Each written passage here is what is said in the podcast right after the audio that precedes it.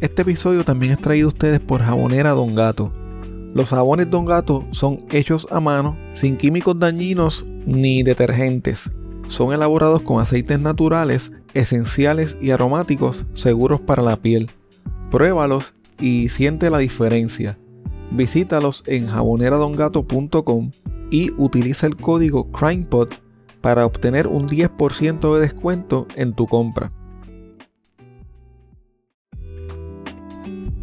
Una buena investigación puede ser la diferencia para probar un caso más allá de dudas razonables.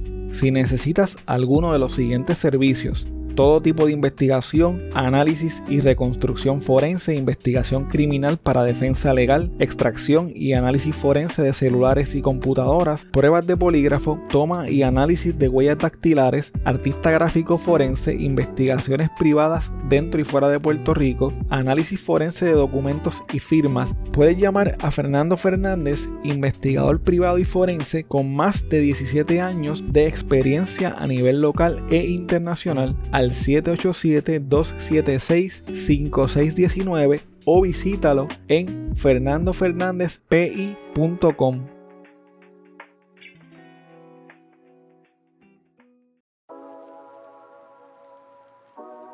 Si de casualidad estás cerca del área de Los Ángeles en California o estás planificando unas vacaciones para esa ciudad, tengo una recomendación para ti. Uno de nuestros Patreons tiene un Airbnb que es espectacular. Tienen que verlo. Lo mejor de todo es que los dueños de este lugar tan espectacular son puertorriqueños. Si mencionas a CrimePod, te dan un 10% de descuento en tu tarifa diaria. El enlace para que veas el lugar estará disponible en las notas de este episodio o me pueden escribir para más detalles.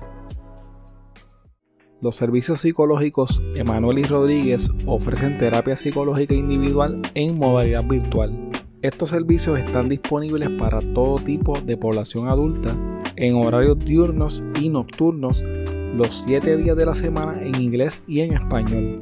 Para más información pueden enviar un mensaje al 939-649-1826 pueden contactarlos en Facebook en la página Servicios Psicológicos Emanuel Rodríguez o escribirles un correo electrónico a gmail.com psci emanueli con doble m y doble l rodríguez arroba gmail.com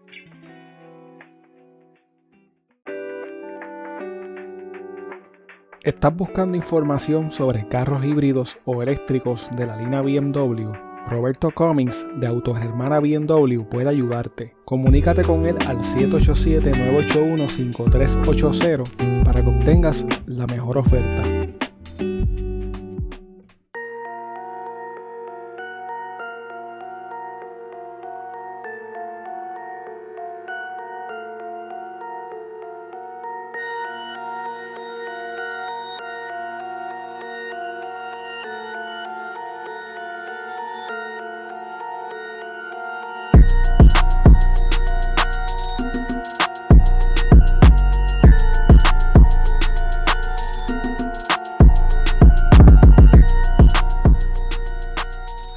Espero que te encuentres bien. Recientemente ha surgido una controversia en Puerto Rico con dos casos muy conocidos debido a las declaraciones hechas por una fiscal que alega que fue instruida a detener varias investigaciones en curso. Según esta fiscal, en 20 años ejerciendo esta profesión, nunca había recibido una solicitud como esta. En el episodio de hoy estaré hablando de uno de esos casos, el cual todavía sigue siendo un misterio sin resolver.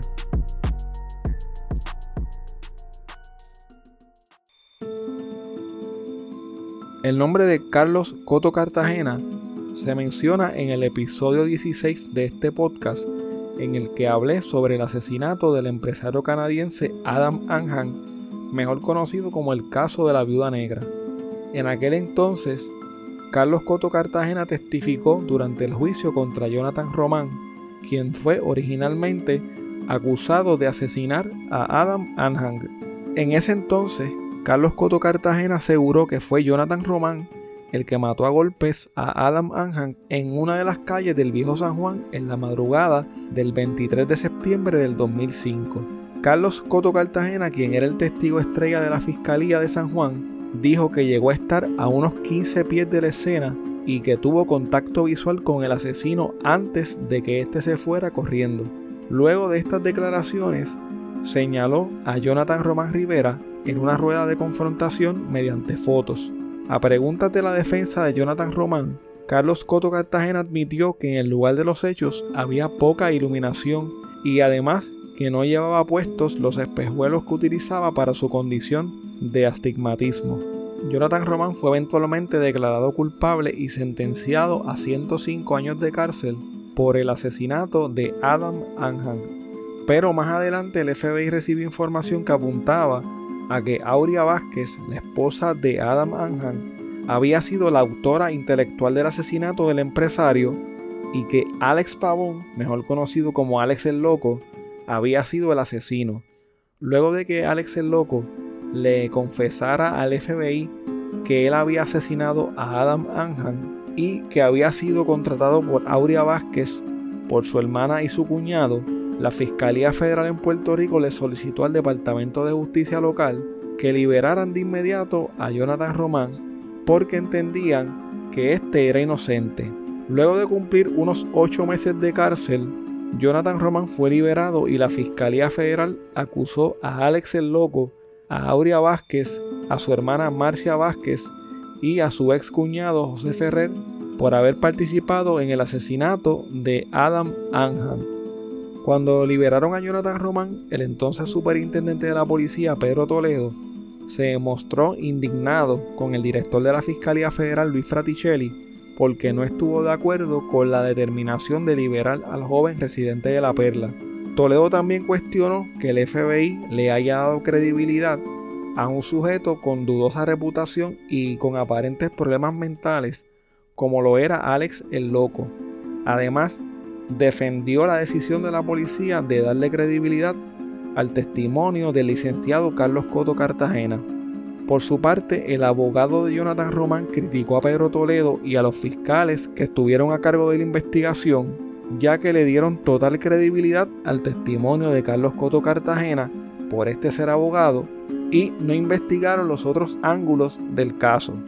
El abogado dijo además que al segundo día todo el mundo en San Juan sabía que había sido Alex el Loco el asesino del canadiense. El licenciado recordó que durante el juicio contra su cliente hubo una testigo que contradijo el testimonio de Carlos Coto Cartagena. Esta testigo indicó que vio desde el balcón de su apartamento, el cual quedaba en un segundo piso de la calle Luna, a Adam Anhang y a Aurea Vázquez caminando por la calle. De inmediato vio a Alex el Loco frente a su apartamento y se escondió porque le tenía miedo, ya que en dos ocasiones anteriores este la había seguido por las calles del viejo San Juan. Momentos más tarde, una persona desde un auto le dijo algo a Alex el loco y este se escondió hasta que Aurea y Adam le quedaron de frente y entonces atacó a Adam Anhang provocándole la muerte. En marzo del 2018, Aurea Vázquez, su hermana Marcia y su excuñado José Ferrer fueron encontrados culpables y un año más tarde fueron condenados a cadena perpetua por el delito de asesinato por encargo. En abril de este año, 2022, Alex Pavón Colón, alias Alex el Loco, fue sentenciado a 19 años de prisión y queda pendiente saber cuántos de los 14 años que lleva bajo la custodia federal le serán acreditados a su sentencia. Volviendo al tema de este episodio, el licenciado Carlos Coto Cartagena era un abogado criminalista que tenía 42 años. Durante la tarde y noche del 20 de septiembre del 2018, estuvo compartiendo con un grupo de amistades en un bar de Atorrey y luego se fue a cenar a un restaurante en el área de Santurce. Más tarde, él y una amiga se fueron al apartamento de una abogada donde él se estaba hospedando hacía un tiempo que estaba ubicado en el condominio Santa Teresa en Miramar. Según una versión de los hechos, en un punto dado, Carlos bajó para acompañar a la mujer hasta su carro, pero por error ella se llevó la llave que le daba acceso al edificio, y por esta razón él no podía subir hasta el apartamento que quedaba en el sexto piso. Debido a esto, Carlos subió de alguna manera hasta la azotea para tratar de bajar hasta su apartamento cuando resbaló y cayó desde una altura de aproximadamente 70 pies. Al menos esta es la teoría preliminar de los investigadores del incidente. El cuerpo de Carlos Coto Cartagena fue encontrado por las autoridades frente al condominio luego de que una llamada al sistema de emergencias 911 alertara sobre un cadáver tirado sobre el pavimento. En un informe preliminar se indicó que el cuerpo de Carlos presentaba varias heridas de arma blanca, sin embargo, al ser cuestionado por la prensa sobre este detalle, el subdirector del Centro de Investigaciones Criminales de San Juan, el capitán Ferdinand Acosta, dijo que todavía no se podía catalogar la muerte de Carlos como un asesinato. Según el capitán, la evidencia preliminar también podía apuntar a que Carlos se pudo haber caído o quizás se pudo haber suicidado. El capitán dijo que los golpes y heridas que presentaba el cuerpo de Carlos no necesariamente significaban que se tratara de un asesinato y dijo que al momento no se podía saber con certeza si el licenciado había sido apuñalado. Cuando la policía encontró el cuerpo de Carlos, este no tenía cartera, pero sí tenía sus llaves, aunque en el reporte que leí no se indicaba si estas llaves eran las que daban acceso al edificio. El día del incidente en el que murió Carlos Coto Cartagena ocurrió una situación confusa en las afueras del edificio mientras la policía se encontraba investigando los hechos. Al parecer, la policía estaba intentando entrevistar a una abogada con relación a la muerte de Carlos cuando el licenciado y analista Leo Aldrich llegó al lugar y, según la fiscalía, no permitió que la policía la interrogara. Según la versión oficial de la policía, los investigadores le dijeron al licenciado que estaba obstruyendo la investigación del caso al no dejarlos entrevistar a la mujer, quien según ellos no era sospechosa ni había solicitado la asistencia de un abogado. Según los investigadores, Leo Aldrich llegó a la escena y le dijo a la mujer que abandonara el lugar. Por su parte, Leo Aldrich indicó que esa mañana había respondido al llamado de una clienta para cumplir sus deberes como abogado cuando un fiscal ordenó su arresto. Como resultado de esto, según indica, se vio impedido de asesorar a su clienta al estar detenido por unas seis horas. Luego de la situación, el abogado de Leo Aldrich indicó lo siguiente. El señor Aldrich se encontraba en el proceso de aconsejar a una cliente que la policía ya había entrevistado como parte de lo que en ese momento era la investigación de un homicidio, pero en vez de permitirle que concluyera la conversación con su cliente, el señor Aldrich fue arrestado por oficiales en la escena.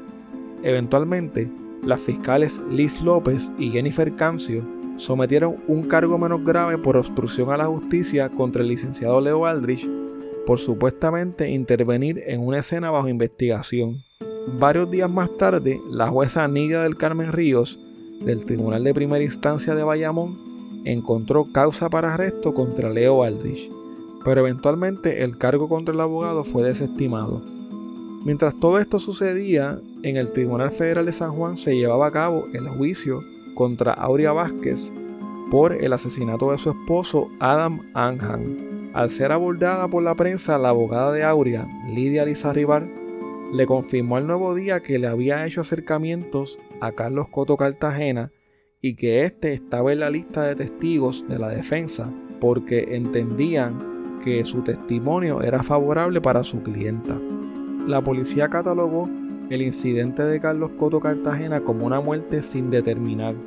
Como parte de la investigación, la policía ocupó las pertenencias de Carlos en el apartamento donde se estaba quedando y entrevistó a dos de los amigos que habían compartido con él antes de su muerte.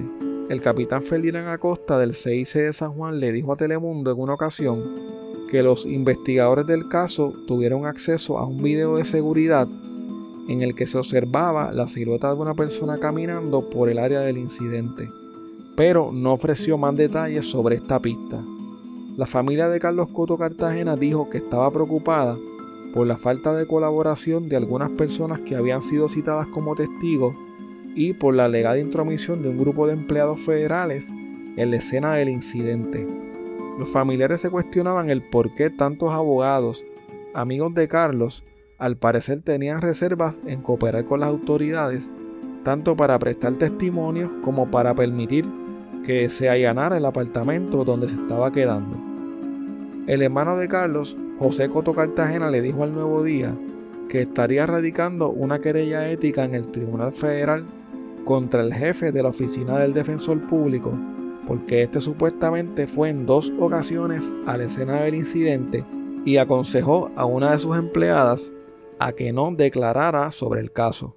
Carlos Coto Cartagena era hijo de la ex juez María Inés Cartagena Colón. En octubre del 2018, la ex juez presentó en el Tribunal de Primera Instancia una solicitud para evitar que el negociado de ciencias forenses decomisara los artículos recolectados al momento de la muerte de su hijo.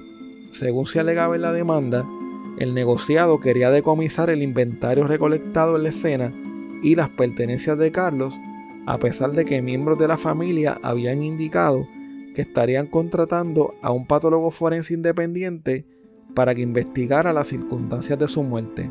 Esa investigación independiente buscaba realizar un análisis científico de la ropa y de otros artículos recopilados la noche de la muerte de Carlos. En el 2019, Jay Fonseca, en su programa Jay y sus rayos X, entrevistó a la patóloga forense Yocasta Brugal y a un experto en reconstrucción de escenas que fueron contratados por la familia de Carlos Coto Cartagena para tratar de investigar el caso de manera independiente y poder reconstruir o saber qué fue lo que había pasado ese día. O sea que no es compatible el lugar de la caída con que él se cayera tratando de entrar porque se le habían quedado las llaves dentro y tratar de entrar desde el techo. No, no, no, es compatible porque el, ángulo de caída de la dirección, una vez que tú te empiezas a caer, va a caer en línea recta. Okay. A menos que una fuerza te cambie la dirección. Doctora, se dice que se encontró sangre de diversas personas dentro de unos cuartos, dentro de unos apartamentos. Eso descartaría entonces el móvil de que fue que estaba tratando de entrar por el techo porque se le quedaron, eh, ¿verdad?, las llaves dentro. Sí, probablemente lo que ocurre es que no tenemos esa evidencia. ¿Y por qué no tenemos esa evidencia? No se nos ha entregado esas evidencias. Las veces que hemos tratado de hablar con el Instituto de Ciencias Forenses nos han dicho que todavía esas pruebas no están listas. Perdóneme, ustedes han sido contratados por la familia. Por la familia. Para poder ayudar a esclarecer esto en una investigación privada. Y no le han, o sea, ustedes están, perdóneme gente, estamos hablando de profesionales de primer nivel que han sido contratados en múltiples ocasiones para este tipo de cosas. Una persona que dirigió el Instituto de Ciencias Forenses y pues están tratando de conseguir qué fue lo que pasó. Eh, ok, así que la teoría de que se lanzó porque, eh, o que se cayó tratando de entrar para buscar las llaves, queda descartada porque, o eso, o velado, o fue que tuvo un cálculo muy erróneo de cuál era el apartamento. Eh, la sangre que estaba dentro del apartamento también obviamente es una... Entonces, no tenemos todavía los resultados oficiales. No lo tenemos, es una evidencia importantísima. De parte de nosotros, realmente es una reconstrucción. Eh, el reconstructor necesita toda la información disponible. Mientras más información tengamos, pues más rápido podemos llegar a una conclusión. Si ustedes le dan la información, ustedes pueden saber con certeza qué fue lo que realmente ocurrió. Correcto. Mientras más información tengamos, mejor. Doctora, ¿cuán real es esclarecer este caso si Ciencias Forenses le da información a ustedes y ustedes ayuden entonces a... Pues yo entiendo que estaríamos más cerca de la verdad que, como, que lo que estamos ahora. Eh, hace un momento tú hablabas que no se sabía todavía la causa de la muerte. En el caso nuestro nosotros sabemos la causa de la muerte, que fue un severo trauma corporal. Ahora lo que nosotros no sabemos es la manera de la muerte, si esto es un accidente, si esto es un asesinato, qué o, un homicidio, mejor dicho, no sabemos nada. Usted con, ver el cuerpo pudiera saber bastante Yo vi el cuerpo. Ah, ok. pero me faltan una serie de informaciones. Que solo está... Aunque como mencioné anteriormente, en un principio la policía sospechó que Carlos había sido víctima de una muerte violenta, luego teorizaron que su muerte había sido un accidente desgraciado. Sin embargo, en una entrevista telefónica con el Nuevo Día, el hermano de Carlos dijo que él y su familia tenían muchas razones para desconfiar de la teoría oficial. Uno de los detalles que dio el hermano de Carlos fue que se enteró que la policía no ocupó la cerradura del condominio que supuestamente su hermano había tratado de abrir al percatarse de que no tenía la llave para poder entrar. Según este, al poco tiempo los administradores del condominio cambiaron la cerradura. Además no se tomaron huellas de la cerradura ni en la azotea y tampoco se ocupó la ropa de la persona que encontró el cadáver en la acera, quien supuestamente era un fiscal. Sé que no hicieron varias cosas que me hace desconfiar porque tengo que pensar dos cosas. O fue por incompetencia o por falta de recursos del negociado. Entonces, cualquiera de las dos a mí no me funciona porque yo lo que quiero es saber qué pasó con mi hermano. Inicialmente las autoridades no ocuparon la ropa que tenía puesta aquella madrugada la abogada y dueña del apartamento en el que se estaba quedando Carlos Coto Cartagena. Tampoco se tomaron muestras en el auto de Carlos y solo se había entrevistado a dos de las personas que compartieron con él horas antes de su muerte. El 10 de octubre del 2018, Laura Celis Roques Arroyo, del Tribunal de Primera Instancia de San Juan, denegó la petición que le hizo la madre de Carlos Coto Cartagena al tribunal debido a que en esta no se indicaba cuándo el negociado de ciencias forenses iba a disponer de la ropa y de los otros artículos ocupados en la escena. Además, en la solicitud tampoco se indicaba si la fiscalía y el negociado habían terminado o no la investigación del incidente. Luego de la decisión de la jueza, el negociado de ciencias forenses certificó que estaría conservando hasta por el término de un año la ropa que vestía Carlos Coto Cartagena al momento de su muerte, así como las muestras de tejido y otros artículos que se tomaron para análisis forense. En marzo del 2019, cuando Aurea Vázquez fue sentenciada a cadena perpetua por la muerte de su esposo Adam Anhang, hizo unas fuertes expresiones ante el tribunal. Entre las cosas que dijo, llama la atención que le preguntara directamente al padre de Adam que cuánta gente más tenía que morir para que su sed de venganza quedara satisfecha. Aurea fue más allá e insinuó que Carlos Coto Cartagena había sido asesinado para que no testificara en su juicio, porque era el único que estuvo presente en el lugar de los hechos y su testimonio la podía beneficiar. Varios meses luego de la sentencia de Aurea Vázquez, ocurrió el histórico verano del 2019 Luego de la renuncia de Ricardo Rosello, cuando se sabía que la entonces secretaria de Justicia, Wanda Vázquez, estaría ocupando la silla de la gobernación, se realizó una manifestación en contra de su nombramiento. A esta manifestación llegó Marinés Cartagena, cargando un cartel con la foto de su hijo Carlos. La ex juez denunció durante la manifestación que el Departamento de Justicia no había manejado bien el caso de la muerte de su hijo y por esto se oponía a que Wanda Vázquez fuera juramentada como gobernadora de Puerto Rico. El hermano de Carlos, quien también se unió a la manifestación, dijo lo siguiente. A la fiscal del caso no se le han dado los recursos ni para poder recrear la escena. Han sido tan negligentes que no han podido identificar ni un perito para recrear la escena. Si el propio Departamento de Justicia no puede investigar bien el caso, entonces está mal administrado y ahora esta señora estaría administrando el país.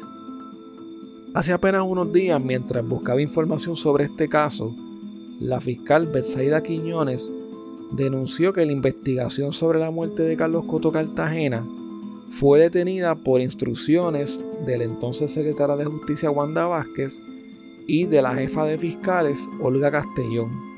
En el programa Cuarto Poder de Guapa, la fiscal habló con Jay Fonseca y con Elisel Ramos sobre las alegadas intervenciones indebidas que se hicieron para detener la investigación de este y de otros casos de alto perfil. ¿Cómo alguien se atreve a llamar a un fiscal y decir, me detienes esa investigación? O sea, ¿cómo surge eso? ¿Cómo ocurre? Yo, yo soy la jefa de fiscal y te llamo y te digo, esa investigación me la detienes ahora. ¿Cómo, cómo ocurre eso, ese tipo de gestión? ¿Cómo ocurrió en mi caso? Así mismo como tú lo acabas de decir. Así mismo una llamada telefónica eh, diciéndome cuando yo estaba en unas entrevistas que ya yo... Recuerda que en un caso criminal obviamente eh, el, timeline, el, tiempo de investigación primero es el más importante. Y es común que el jefe fiscal te llame me paras esa investigación ahora mismo. Eso, eso eh, es normal, es común, ocurre bueno, yo llevo 20 años en el Departamento de Justicia y para mí fue la primera vez que ocurría esto y me ocurrió esto en este caso en específico o sea, 20 años de fiscal y en los 20 años de fiscal nunca un jefe de fiscalía o un jefe suyo de distrito la llamó para decir, me detiene esta investigación? No, llaman siempre por lo regular para mantenerse al tanto de cómo está la investigación, para reunirse con nosotros para ver en, qué plano está corriendo la investigación, la, erradicación de, la posible erradicación de cargos, pero nunca había recibido una llamada en términos de paralizar una investigación. Porque Carlos Coto Cartagena era el testigo más importante para el caso de la viuda negra, el asesinato de Adam Hanhan, que era el empresario canadiense. Se, había hablado que era el único testigo que iba a presentar en el proceso. El único testigo. Es decir, tú cubriste esto. Básicamente toda la defensa de la viuda negra, como se le conoce, ¿verdad? Aurea Vázquez. Aurea Vázquez. O sea, estamos hablando de palabras mayores, de que el único testigo que podía ir básicamente a, arrojar dudas razonables, porque no es que él iba a tirarle la toalla a nadie allí, es que él iba él tenía unos elementos de que él estuvo presente como testigo en esa escena. Y que había sido el testigo clave en el juicio anterior del muchacho de la perla, por la cual 12 personas habían encontrado culpable. Así es. o sea, es él estuvo en la escena y él es el testigo que dice, yo vi cuando fulano de tal mató Correcto. a el empresario canadiense. Y recordando que en, es un 2 a 0, lo que se necesitaba era una sola persona que dudara del testimonio, los testimonios vertidos en, el juicio para que este, no se diera la culpabilidad. El, punto es que este testigo, justo el día en que le corresponde ir a testificar al Tribunal Federal de lo que él vio y de lo que ya había testificado a nivel estatal, muere. Y muere en unas circunstancias bien extrañas. Y en esa escena, de repente, llegan unos abogados y detienen, piden, básicamente la policía no puede entrar, se forma todo a un pandemonium, etc. ¿Usted está investigando ese asesinato? Yo estuve, ¿O esa muerte? Yo estuve investigando el asesinato. Actualmente no, no lo estoy investigando. Ok. Pues usted estuvo investigando esto. En un momento dado, la viuda eh, Aurea Vázquez hizo una locución al momento de su sentencia a nivel federal.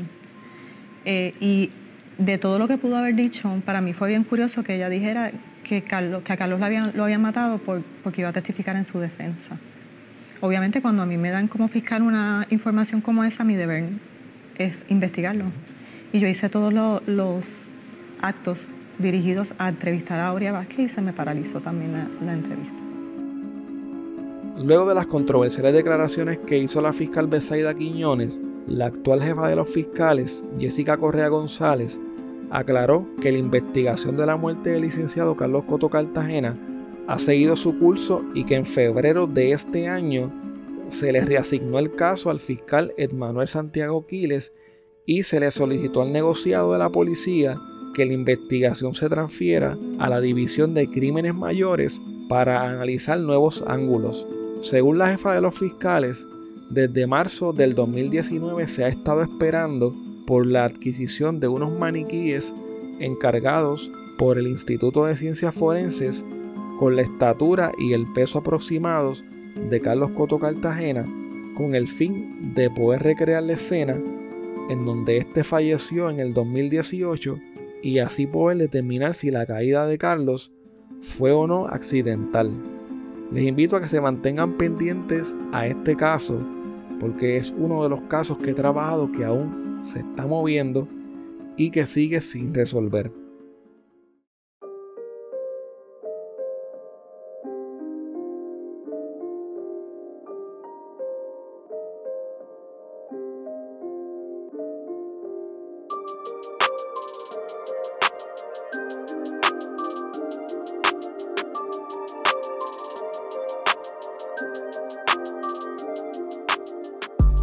Muchas gracias por escuchar el episodio de hoy.